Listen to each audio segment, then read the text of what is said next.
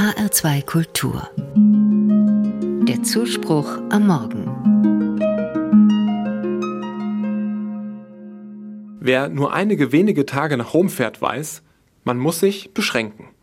Wir waren als Familie mit zwei kleinen Kindern gerade dort und mussten uns dieser schweren Aufgabe stellen. Die Stadt ist nämlich voll von wirklichen Sehenswürdigkeiten und Highlights, die man auch beim zweiten oder dritten Besuch noch spannend findet. Ob Antike, Mittelalter, Renaissance oder Barock, die Spuren und Monumente dieser ganz unterschiedlichen Epochen sind in Rom fast unüberschaubar.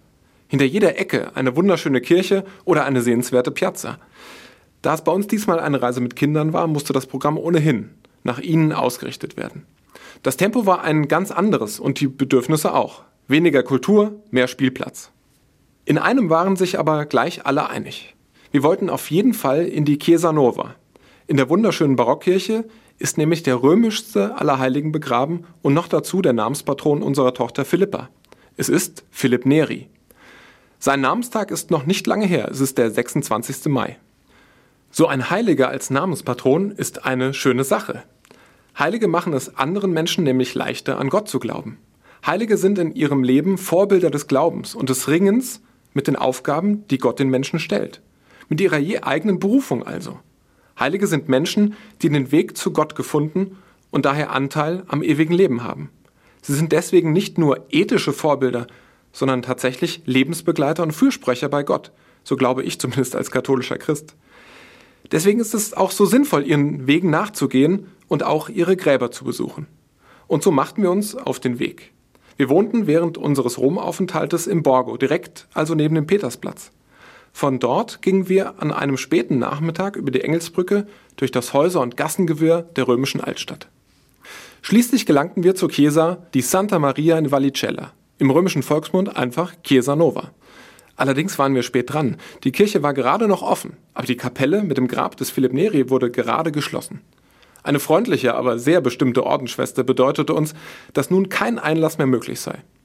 Ich erklärte ihr, dass unsere Tochter Philippa hieße und wir unbedingt ihren Namenspatron besuchen wollen. Das Gesicht der Ordensschwester strahlte und wir durften rein.